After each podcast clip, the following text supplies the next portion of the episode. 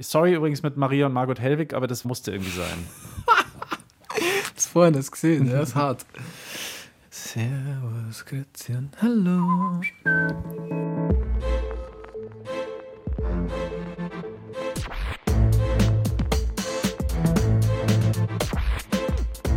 Klassik für Klugscheißer. Servus und herzlich willkommen zu Klassik für Klugscheißer, dem wöchentlichen Podcast von BR Klassik. Ich bin Uli Knapp. Und ich bin Lauri Reichert, auch von mir. Servus, Grüezi und Hallo. Wir werden ja auch in der Schweiz und in Österreich gehört. Fuck, jetzt habe ich schon wieder einen Ohrwurm. Servus, Grüezi und Hallo. Wow, ein Banger. Servus, Grüezi und Hallo. War das nicht die Intro-Melodie vom Musikantenstadel? Ja, auf jeden Fall war es sehr prominent. Hallo. Ah, jetzt hast du ihn Gute auch. Laune. Jetzt hast du ihn auch. Wenn ich ihn habe, dann solltest du ihn auch haben. Danke. Aber wir wissen ja, Ohrwürmer gehen weg, wenn man Kaugummi kaut. Und nur Wahrheit in diesem Lied. Gute Laune sowieso, denn Musik macht alle froh. Ja, Logo, gute Laune. Da kann man einfach nichts dagegen sagen. So, Meisterwerke wie dieses hier, Ohrwürmer, Lieder, die leicht hängen bleiben, zu denen alle abgehen und wo man einfach mitgrölen muss. Das ist natürlich keine Erfindung des 21. Jahrhunderts. Das haben wir in der letzten Folge schon festgestellt. Hört die ruhig auch mal an, da geht es dann eher poppig zu. Heute ein bisschen klassischer, denn es hat schon immer Musik gegeben, die richtig viele Leute gut gefunden haben. Seit die Menschen singen und pfeifen quasi. Ohrwürmer gibt es, seit es Ohren gibt. Nur ist es im Nachhinein sehr, sehr schwierig zu sagen, wie das früher geklungen hat, weil die richtigen Pop-Hits des Mittelalters zum Beispiel, die hat halt keiner aufgeschrieben. Äh, Ganz einfach, weil die meisten nicht schreiben konnten. Äh, Vom Notenschreiben mal ganz abgesehen. Also die konnten schon keine Buchstaben und Noten dann sowieso nicht. Aber äh, es gab doch sowas wie Liederhandschriften, oder? Ja, klar, aber das ist halt Musik, die entweder in der Kirche gespielt worden ist oder zu Hofe, da wo die Kohle nämlich war, wo man sich Schreiber leisten konnte und Instrumentalisten leisten konnte. Für den Adel war Musik damals eine sehr ernste Angelegenheit und hatte damals auch was mit Status zu tun natürlich. Das war quasi so ein bisschen wie die Ledergarnitur im Porsche. Okay. Also die Musik der Creme de la Creme sozusagen. Ganz genau. Also es waren dann die, die sich heute bei einem ganz feinen Gläschen Vino die Mozart-CD in die Stereoanlage schieben oder eh schon in ihrem zehnfach CD-Wechsler drin liegen haben. Okay, das ist jetzt 90er Jahre. Ich wollte gerade CD-Wechsler sagen, hat keiner mehr, oder? CD-Wechsel. okay. Ist, Ja, ist es überhaupt noch 90er? Keine Ahnung. Ja. Aber genau, so wie du sagst im Prinzip, also mit denen, die am Festival in der ersten Reihe pogen, äh, früher eben das Fußvolk, die Bauerntölpel, mit denen wollten weder früher noch äh, heute eigentlich die Kirche oder der Adel was zu tun haben. Schön elitär drauf war zum Beispiel der Erzbischof Caesarius von Arles, ein äh, Kirchenbabo aus Gallien. Der hat gemeint, jetzt zitiere ich mal. Kirchenbarbo gesagt. Ja, darf man das nicht, oder? Doch, finde ich ich, super. Kir ein, ein Kirchenoberhaupt oder ein Kirchen, ein, ein, ein hoher Vertreter in der Kirche, er stammte aus Gallien und der hat gemeint, die Bauernweiber könnten wohl teuflische Liebeslieder, aber keine Psalmen singen. Fromme Mönche haben auch sofort äh, die Biege gemacht, wenn Gaukler und Spielweiber aufgetreten sind.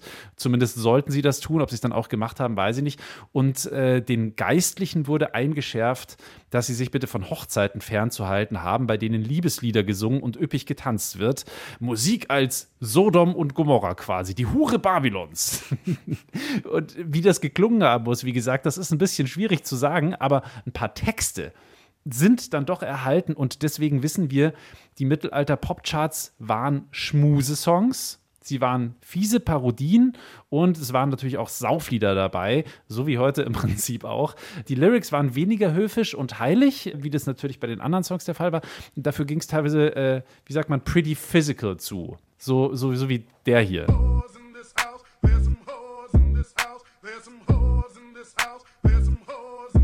I said certified freak, seven days a week. There's some Wet ass pussy, make that pull out game weak.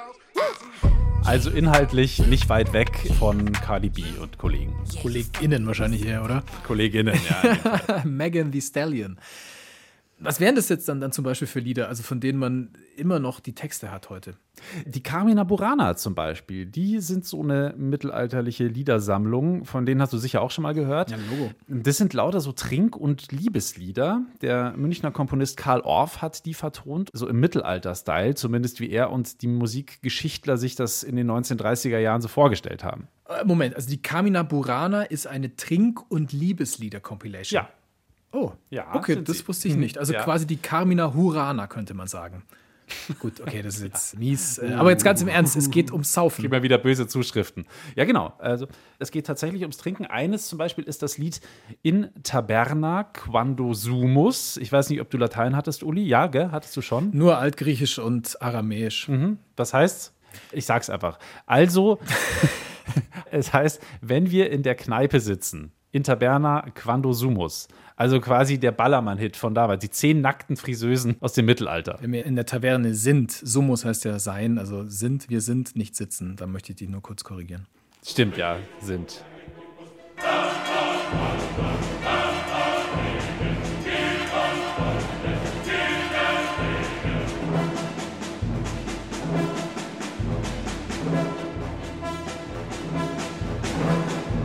Wow, dazu sind die damals abgegangen. Also das klingt hart.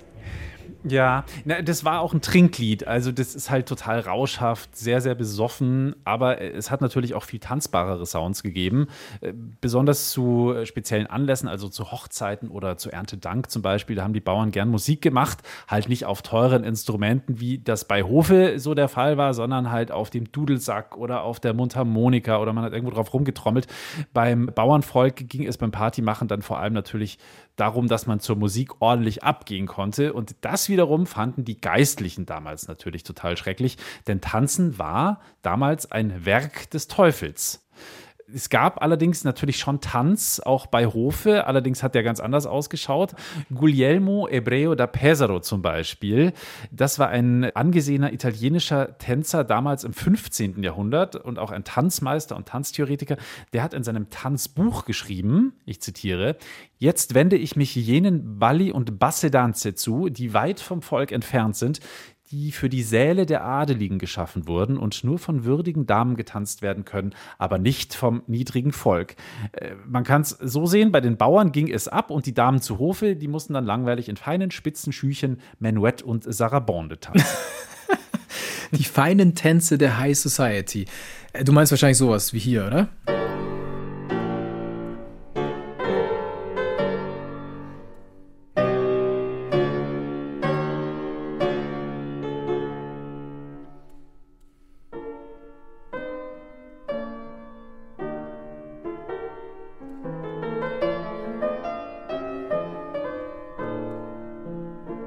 Ja, genau, zu sowas hier. War gerade eine Sarabande von Mozart.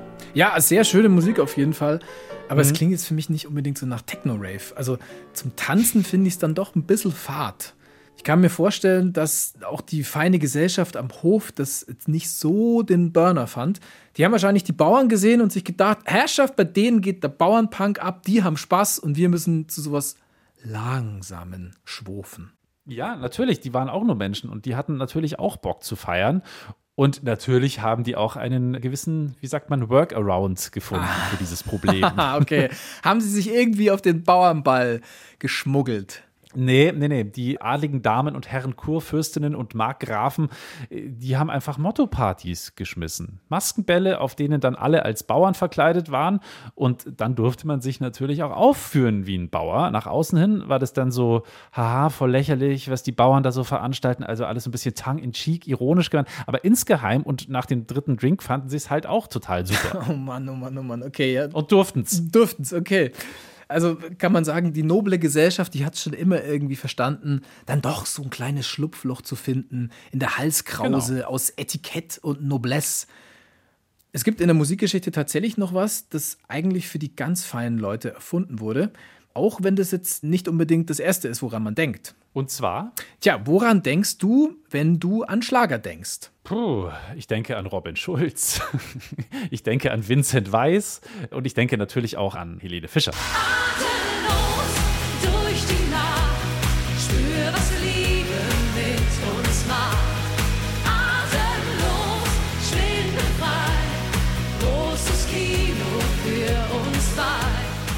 Also natürlich Schlager, klar, äh, Helene Fischer, Hansi Hinterseher, Frühlingsfest der Volksmusik, was ich übrigens sehr, sehr gerne anschaue, weil es einfach wirklich absurdes Theater ist, kann ich nur Ich habe empfehlen. das früher auch öfter solche Sachen angeguckt, bevor ich weggegangen bin am Samstagabend. Fand ich großartig. Also da kann man sich, wenn man mit ein paar Leuten zusammen ist, gut ein antrinken. Es ist unterhaltsam. Gut zum Vorglühen. Ja, voll gut zum Vorglühen. Ja. Ich denke auch an, an Andrea Berg, wenn ich das höre, oder an Florian Silbereisen.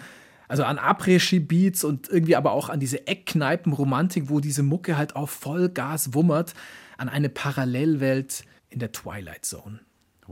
Aber eigentlich hat man die allerersten Schlager für die High Society geschrieben. Also so war es wirklich. Die ersten Schlager stammen nämlich aus Operetten. Zwei Wiener haben sie komponiert, Johann Strauss und sein Sohn Johann Strauss. Der heißt praktischerweise auch einfach so wie der Vater.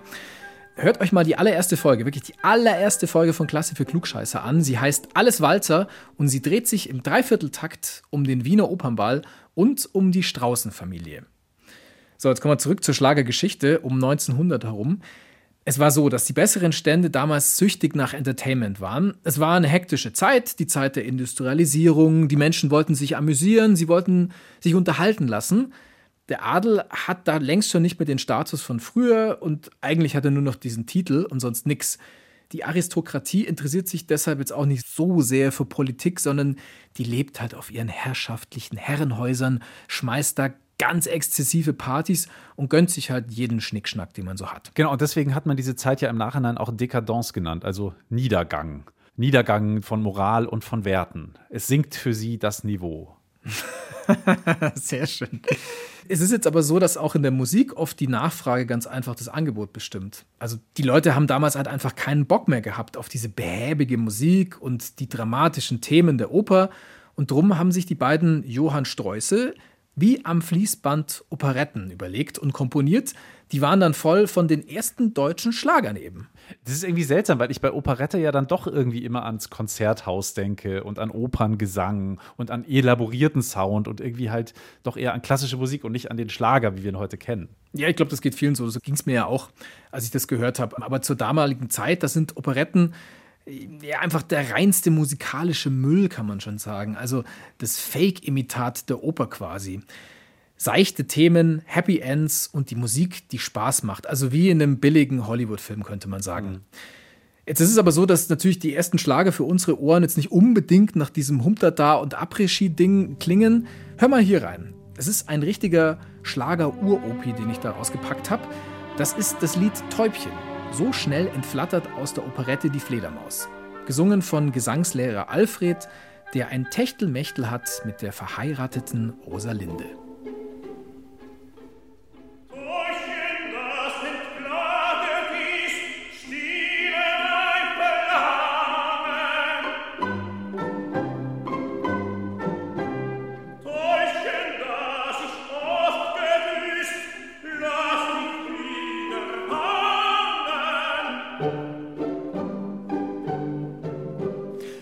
Also es geht da um Intrigen, es geht ums Fremdgehen, es geht auch um die hübsche Partymaus, die plötzlich auf und davon ist. Da hat sich aber dann im Laufe der Zeit nicht so wirklich wahnsinnig viel verändert, wenn man sich so die Schlagercharts auch von heute anschaut. Keine Ahnung, Helene Fischer singt ja auch Die Hölle morgen früh oder Flori Silbereisen. Sie hat es wieder getan. Ja, was hat sie denn wohl wieder getan? Sie hat es wieder getan. Das kann doch wohl nicht wahr sein. Das ist doch nicht mehr normal. Da bleibt man lieber ganz allein. Sie hat es wieder gemacht. Gut, also das Thema ist vielleicht das gleiche, aber es klingt halt einfach komplett unterschiedlich. Also wie Sounds von zwei völlig unterschiedlichen Planeten. Stimmt. Schlager bedeutet ja jetzt auch nur, dass es ein Hit ist oder war, ein Verkaufsschlager. Also daher kommt dieses Wort Schlager. Und der Geschmack der Leute, der ändert sich mit den Jahren. Jetzt denkt doch mal zum Beispiel dran, was man früher cool fand und wofür man sich heute schämt. Also zum Beispiel G-Shock-Uhren oder Buffalos oder diese eigenartige Kombination aus T-Shirt und Langarm-Shirt. Also Langarm-Shirt drunter und drüber hast du nur ein T-Shirt an. Warum auch immer. Ich habe das jetzt auch eine Zeit lang so getragen, weil man wahrscheinlich Ich das. T-Shirt irgendwie so cool fand. Ich habe mich damals wollte. schon gefragt, was das soll. Echt? Ich habe es nicht hinterfragt. Ich fand es halt irgendwie cool. Ich glaube, ich wollte halt irgendein cooles T-Shirt zeigen und es war vielleicht zu kalt und deswegen noch das lange drunter, aber es war schon auch, es hat schon dazugehört. Es war halt irgendwie, keine Ahnung, der Skater-Style oder was weiß ich. Auf jeden Fall gibt es halt diese Sachen, für die man sich irgendwie im Nachhinein so ein bisschen schämt. Und drum ist die Sache mit den Schlagern aber auch wirklich sehr spannend, weil sie uns einfach super viel über die Zeit verraten, in der sie entstanden sind. Also was die Leute damals gut fanden und was sonst so passiert ist, eben in der Zeit, wo dieser Song entstanden ist. Zum Beispiel der hier, großer Hit im Deutschland der 1940er Jahre.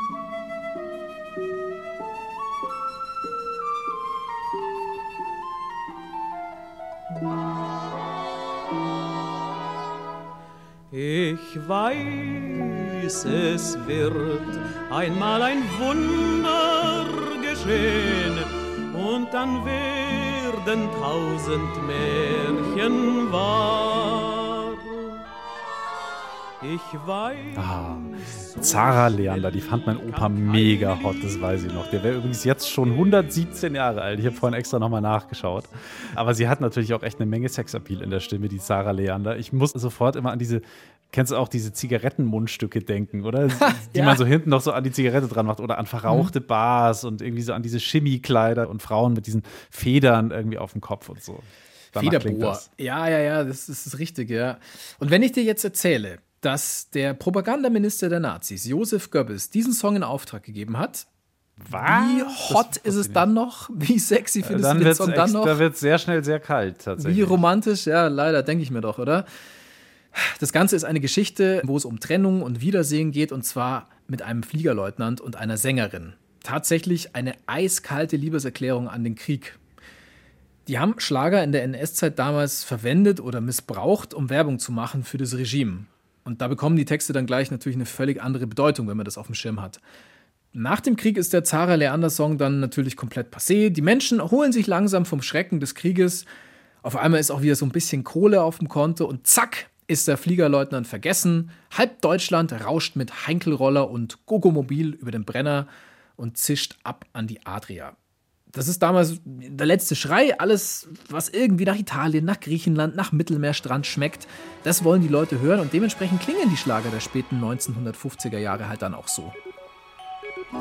Mille violini suonati dal vento, tutti i colori dell'arcobaleno, vogliono fermare una pioggia d'argento,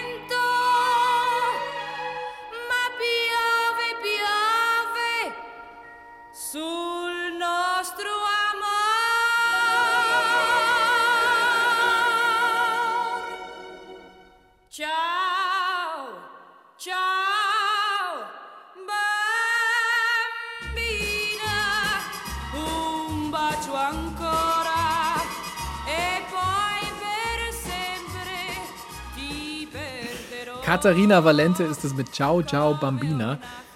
So ein bisschen ist diese Italien-Sehnsucht dann auch jetzt zuletzt wieder aufgetaucht, habe ich so das Gefühl. Also ich denke zum Beispiel an Songs wie Urlaub in Italien von Aerobik, großartiger Song zum Tanzen, finde ich mega. Oder auch an die Krucki Gang um Francesco Wilking. Also der hat ja einfach Pop-Hits auf Deutsch ins Italienische übersetzt und dann so ein bisschen diese Italo-Disco reingemixt oder auf jeden Fall das Italien-Flair mit reingebracht. Tu mi chiami, mi chiedi come sto. Io ti chiamo e ti chiedo come stai. Tu mi chiami a dirmi che ritardi, ma lo sai che è già tardi. Mi dispiace, non capisco cosa vuoi. Rimango male, torno a casa e poi mi chiami al cellulare. Mi chiedi vieni al mare, perché non passi nel mio bungalow. Ich finde es schon geil. Also ich finde die ganze Cookie Gang Platte gut und was man aus einem eh schon sehr, sehr, sehr, sehr guten Song wie Bungalow jetzt hier in diesem Fall von Bilderbuch äh, noch so machen kann. Äh, Francesco Wilking, der ja ansonsten zum Beispiel bei der Band Die Höchste Eisenbahn auch singt oder auch natürlich berühmt geworden ist mit der Band Tele, ist ja selbst halb Italiener und er hat mir mal erzählt in einem Interview, dass er selber so eine riesige Sehnsucht nach der Heimat seiner Mama hat hin und wieder und das sollte irgendwie mitschwingen auf dieser Platte. Und ich finde, das funktioniert super bei denen. Das ist nicht kitschig, sondern sehr liebevoll, sehr stilvolles, sich nach Bella Italia sehnen. Wenn du könntest, Uli, wenn du dürftest, welcher Song würde dich jetzt in den Traumurlaub katapultieren? Boah, das ist schwierig. Ähm, also Italien ist auch absolutes Sehnsuchtsort für mich. Ich glaube, ich war in keinem Land so oft wie in Italien. Aber ansonsten, wenn es richtig weit weggehen sollte, dann wird es eher so Richtung, ich glaube, Sri Lanka oder so gehen. Da war ich einmal, das fand ich sehr schön. Da fällt mir jetzt aber kein Song dazu ein. Also so Steel Drum Sounds, das ist natürlich jetzt nur Sri Lanka, aber es würde irgendwie zur Landschaft passen. Zum Meer. Denkst halt an eine Palme und mit der Palme denkst du an Sri Lanka. das genau, und funktioniert Steel auch. Drums und Jamaika, Sri Lanka, Hauptsache Italien. Ich habe vorgestern einen eigentlich nicht guten Song gehört, tatsächlich, der mich aber trotzdem sofort in den Urlaub gebeamt hat. Und zwar äh, lief auf einer Mainstream-Pop-Welle, die da lief, wo ich mich gerade aufgehalten habe, Memories von Maroon 5. Here's to the ones that we got. Cheers to the wish you were here, but you're not. Cause the drinks bring back all the memories of everything we've been through. Den hatten wir schon mal in der Folge über Plagiate, weil der wahnsinnig geklaut ist von dem Kanon in D von Pachelbel, egal. Jedenfalls hat mich Memories von Maroon 5 in einen sehr tollen Urlaub letztes Jahr zurückversetzt. Den habe ich ganz knapp vor Corona gemacht, das war weit weg. Und da hat die Band an der Hotelbar immer diesen Song gespielt. Und ich musste sofort dran denken und hatte so krass Bock auf Wegfahren. Obwohl ich den Song nicht mal mag. Ja, gut, aber schon her, ist doch wunderbar, dass es das dann irgendwie triggert. Ja. Jetzt aber nochmal zurück zu diesen Italien-Schlagern. Das waren Songs, die die meisten Leute ganz einfach gut fanden damals. Ja, aber auch Schlager ist halt nicht mehr das, was es mal war, zumindest zum Teil. Schuld sind so ein bisschen die Hipster, diese hochironischen jungen Leute, die selber nicht so genau wissen, was sie jetzt eigentlich gut oder schlecht finden. Irgendwie Hauptsache dreimal gedrehte Ironie und so weiter. Und dann wird plötzlich auch Schlager dann wieder cool. Da muss ich jetzt gerade ganz spontan dran denken an ähm, Roy Bianco. Alexander Markus. Und, so, ja, ja. Alexander Markus auch. Natürlich, der zieht es seit Jahren durch, so mit Elektrolore und Schlager und das Bier ernst durchziehen. Ich mach's für meine Fans. Aber natürlich irgendwie auch an Roy Bianco und Abronzati Boys. Baci, baci, baci,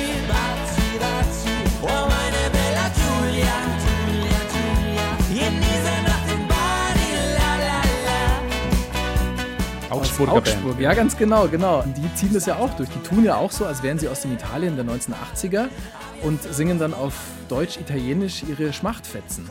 Und das Publikum findet es geil. Ich fand es auch immer wieder lustig. Und die Leute gehen halt hart drauf ab. Natürlich so halb ironisch, aber irgendwie ist auch so eine gewisse Sehnsucht, glaube ich, da. Ja.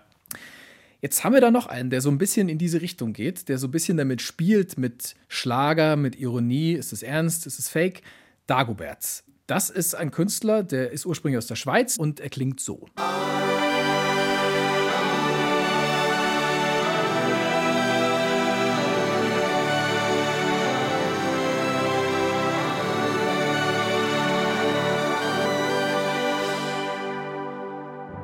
All die Stunden und die Tage und die Jahre zwischen uns.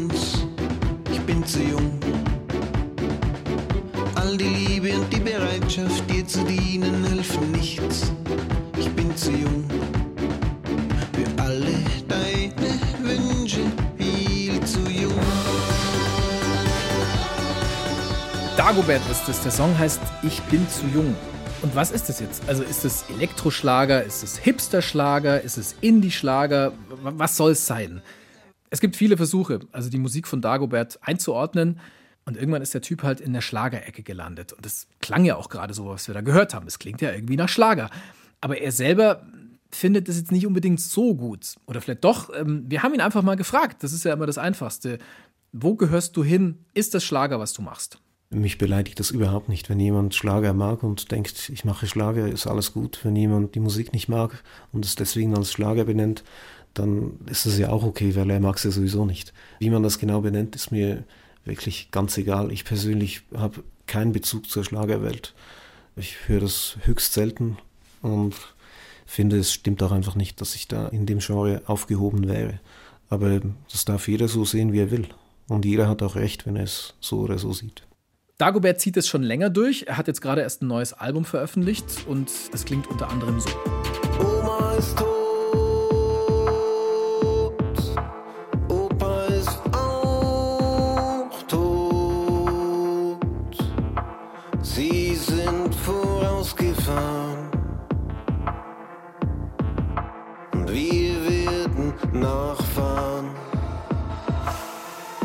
Wow, okay.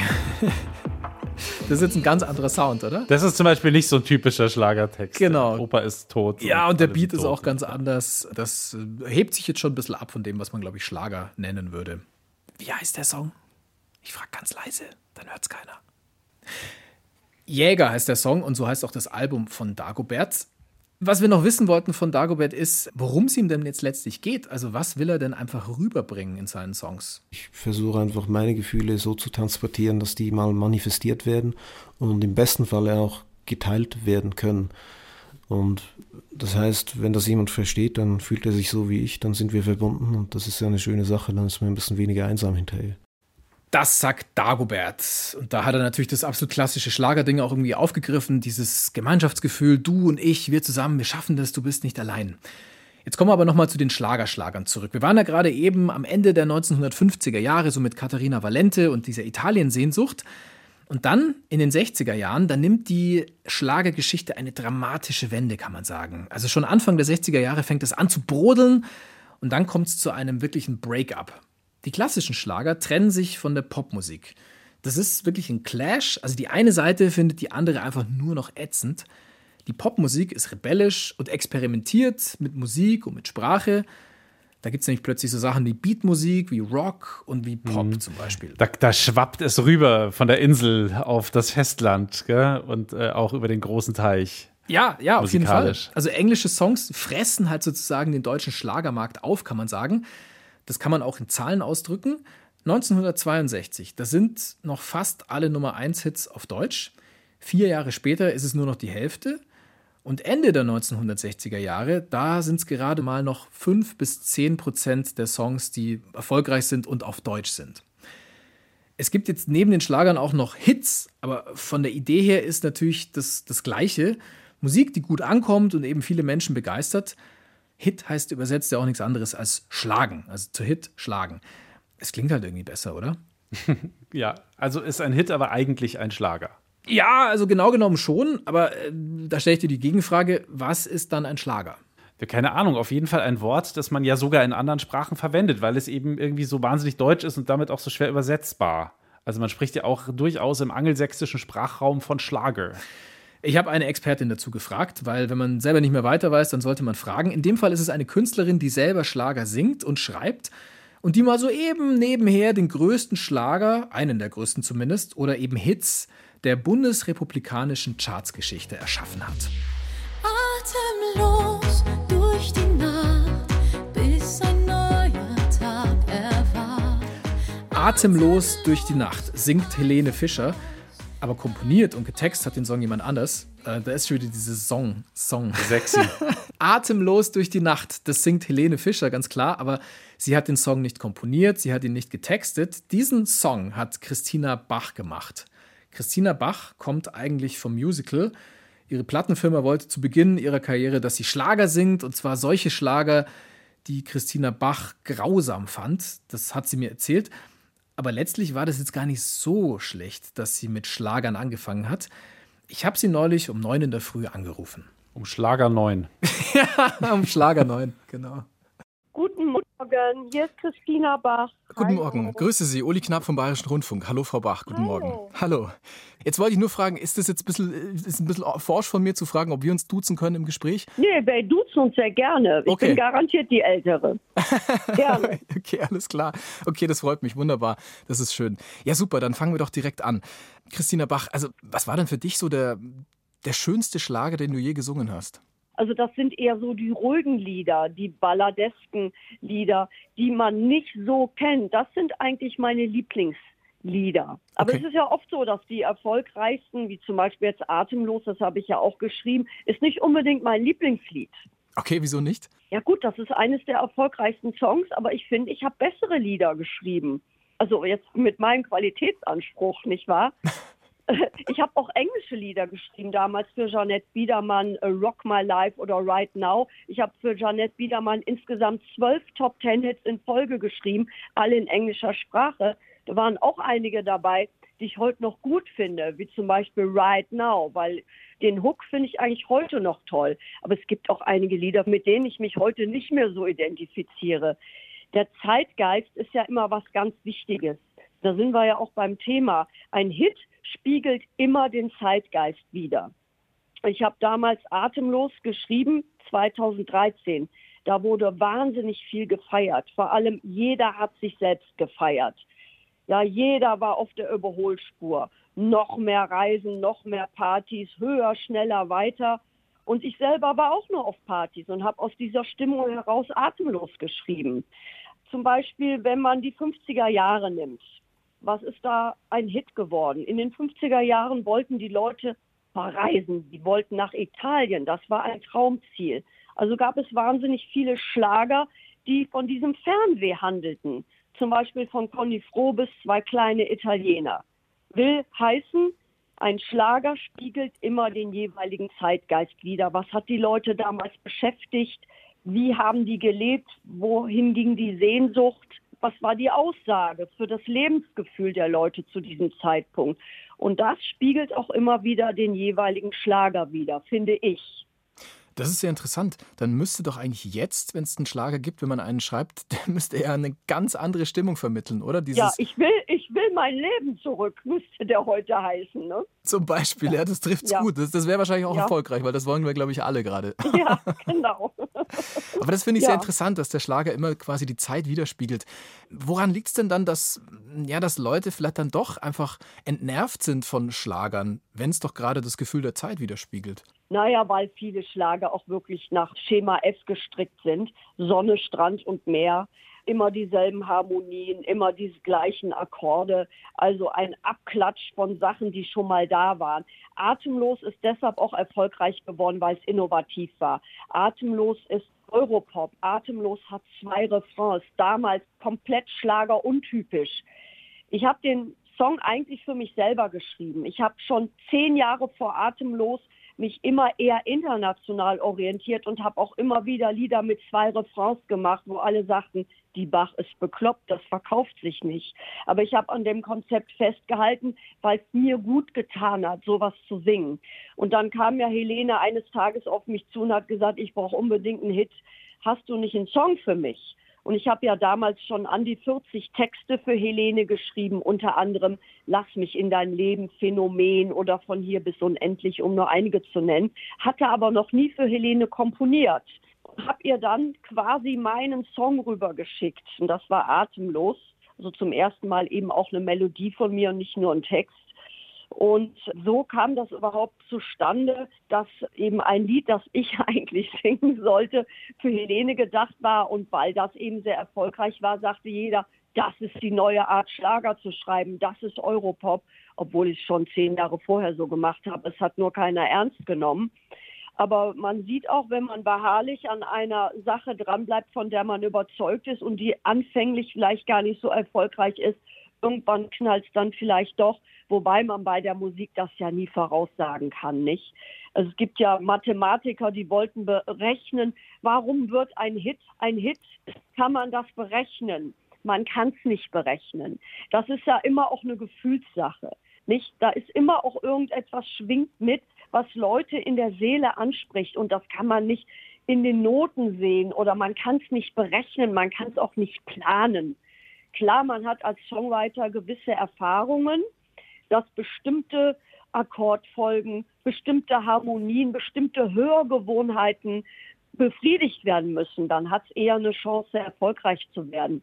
Aber dass zum Beispiel Atemlos der Partysong Nummer eins wird und ich glaube, sieben Jahre nach der Veröffentlichung immer noch der meistgespielte Live-Titel For Highway to Hell ist, in Deutschland zumindest, das kann man nicht planen. Das passiert. Und Atemlos war für mich auch nicht als Partysong geplant.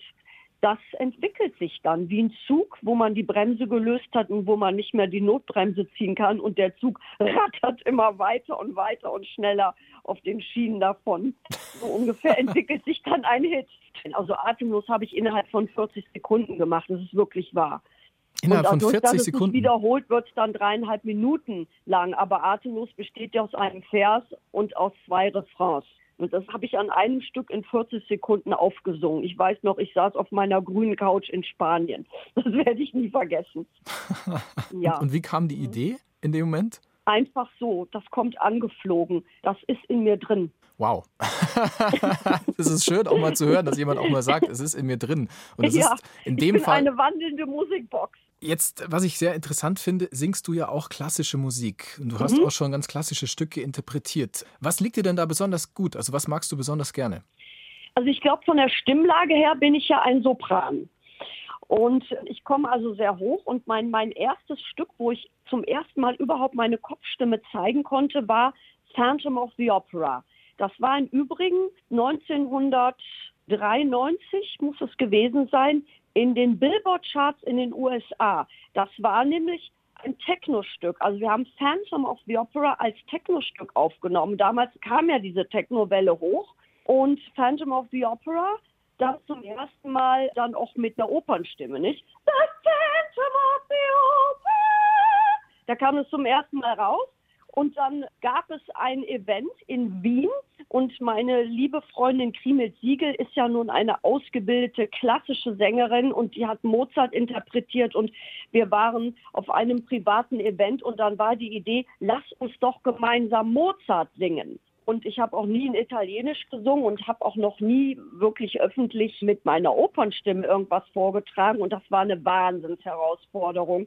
Ich habe also Wochen gebraucht, das vorzubereiten. Und die Stücke sind dann auch aufgenommen worden im Studio. Und ein Stück von Mozart kann man jetzt tatsächlich hören. Und da muss ich sagen, stand Kriemhild auch daneben und hat sozusagen die italienische Sprache in Lautschrift mir aufgeschrieben und hat aufgepasst, dass es nicht ganz so irre wird, weil ich spreche nicht Italienisch. Aber ich bin phonetisch begabt und habe deshalb Italienisch gesungen. Welches Stück ist es denn? Das ist von Mozart, Sinfonie Nummer 40. Das ist eigentlich ein Instrumentalstück und wir haben es vertont und hier heißt es Bocca di Fuoco. Was, Ja. was fasziniert dich denn an klassischer Musik? Also erstens beruhigt es mich. Ich höre es auch beim Autofahren. Ich fahre dann weniger aggressiv. Ich verstehe sehr wenig von klassischer Musik und deshalb kann ich sie auch gut konsumieren. Das heißt, ich konsumiere zum Beispiel Schlager privat so gut wie nie, denn ich weiß ja, wie es gemacht wird. Also kann ich es nicht mehr konsumieren, sondern ich frage mich dann jedes Mal, wie haben die das gemacht? Kann ich das besser? Mache ich das genauso? Und von Klassik verstehe ich Gott sei Dank so wenig, auch von Jazzmusik, dass ich es noch konsumieren kann und nicht auseinandertüfteln will. Vielen Dank, Christina Bach, für das Gespräch. Vielen Dank. Das war sehr interessant. mich auch. Also das war Christina Bach, wirklich sehr, sehr sympathisch. Den Song, den sie da gerade erwähnt hat, den sie gesungen hat, also Song ist ein bisschen das falsche Wort, das Stück von Mozart, da hören wir doch mal ganz kurz rein. Bocca di Fuoco. Sono bella, malvagia e fatale, scoramite e pur passionale. Se li porta l'anello al dito, nome duale la donna tradita. Prima rama e poi distruggo,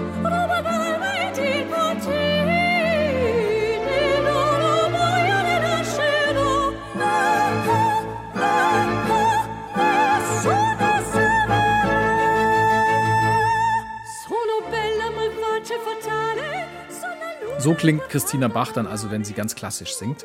Und das andere Stück, das sie selber kurz erwähnt hat, nämlich Phantom of the Opera, das äh, packen wir euch auf die Spotify-Playlist zu dieser Folge von Klassik für Klugscheißer. Da ist alle Musik drauf, die wir hier im Podcast nur kurz anspielen oder kurz besprechen. Und zwar dann in voller Länge, weil wenn wir es hier ausspielen, dann dauert das acht Stunden. Aber Hits und Ohrwürmer gibt es natürlich auch in der klassischen Musik. Ich spiele dir was vor. Äh, Structure pour deux Piano von Pierre Boulez. Äh, du hörst drei Töne, Uli, und ich schwöre dir, du kannst es sofort mitsingen.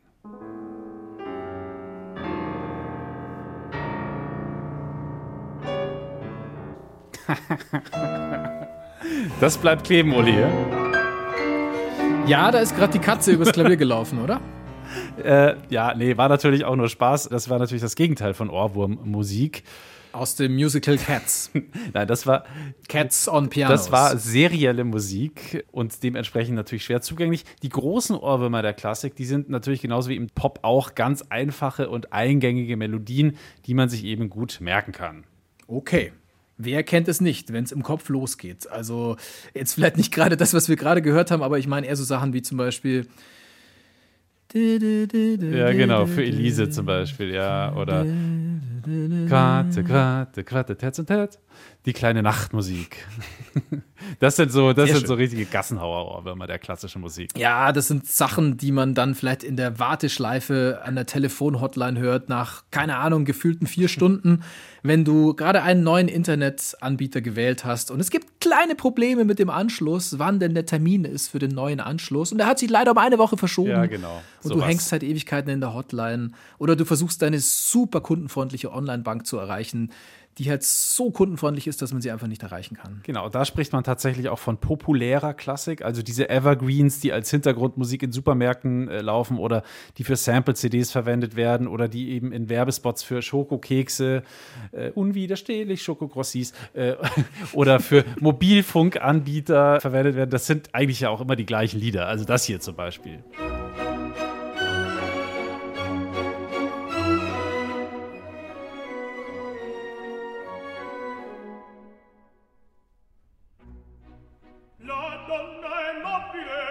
La Donna e Mobile aus der Oper Rigoletto von Giuseppe Verdi war das gerade.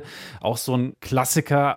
Oder natürlich auch der gute alte, aber auch ein bisschen unvermeidliche Per Gynt von Edward Grieg, die Morgenstimmung.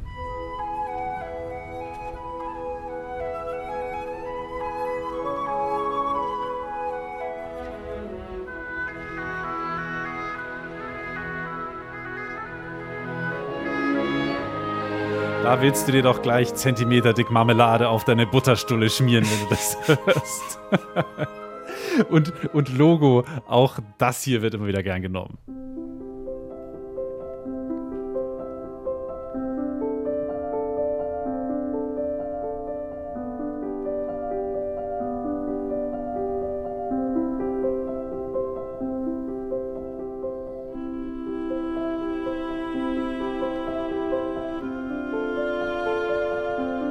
Ave Maria von Charles Gounod, das ja wiederum basiert auf einem Präludium von Johann Sebastian Bach, das den riesigen Vorteil hat, dass es so einfach am Piano zu spielen ist, aber irgendwie dann doch immer wieder beeindruckt, dass es, glaube ich, auch sehr zur Popularität dieses Liedes beigetragen hat.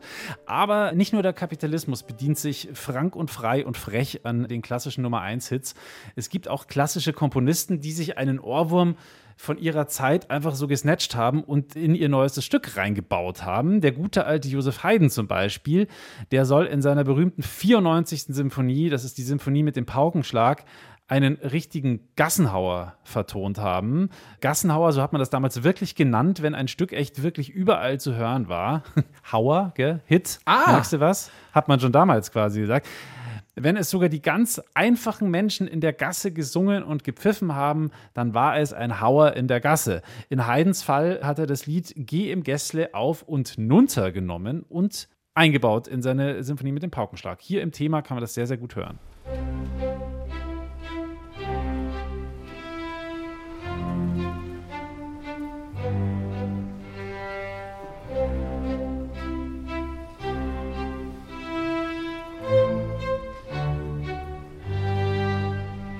Und noch einen richtigen Ohrwurmdieb gibt es unter den klassischen Komponisten Ludwig van Beethoven. In seinem Trio Nummer 11 in B-Dur für Klavier, Violoncello und Klarinette verwendet er eine Melodie aus der komischen Oper, aus der Opera Buffa, L'Amor Marinaro von Josef Weigel. Auch das damals ein absoluter Number-One-Hit im gemeinen Volk gewesen.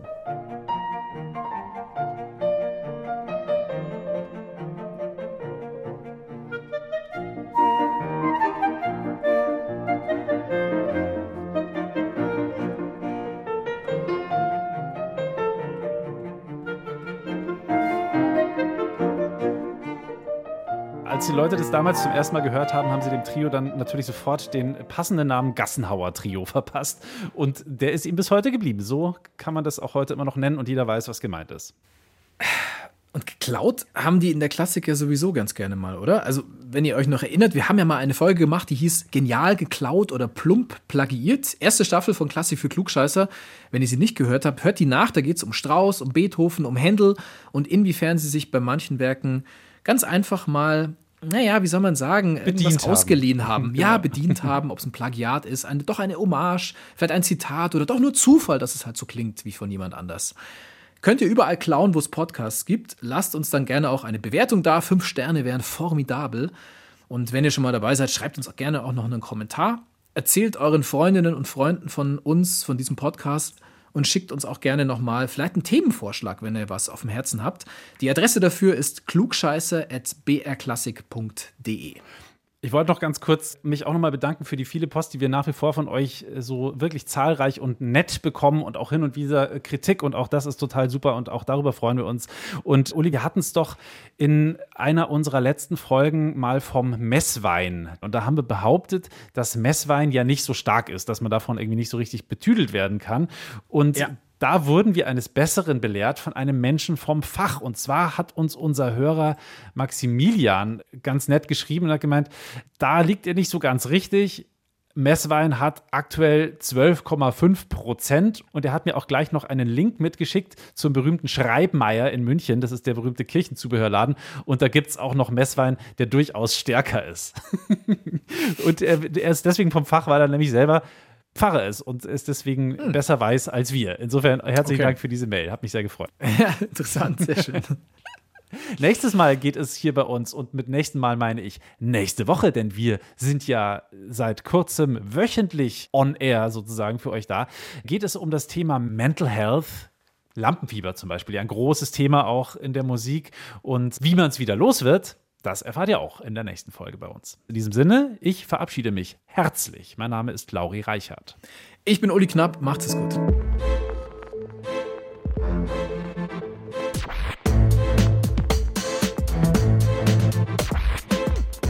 Klassik für Klugscheißer.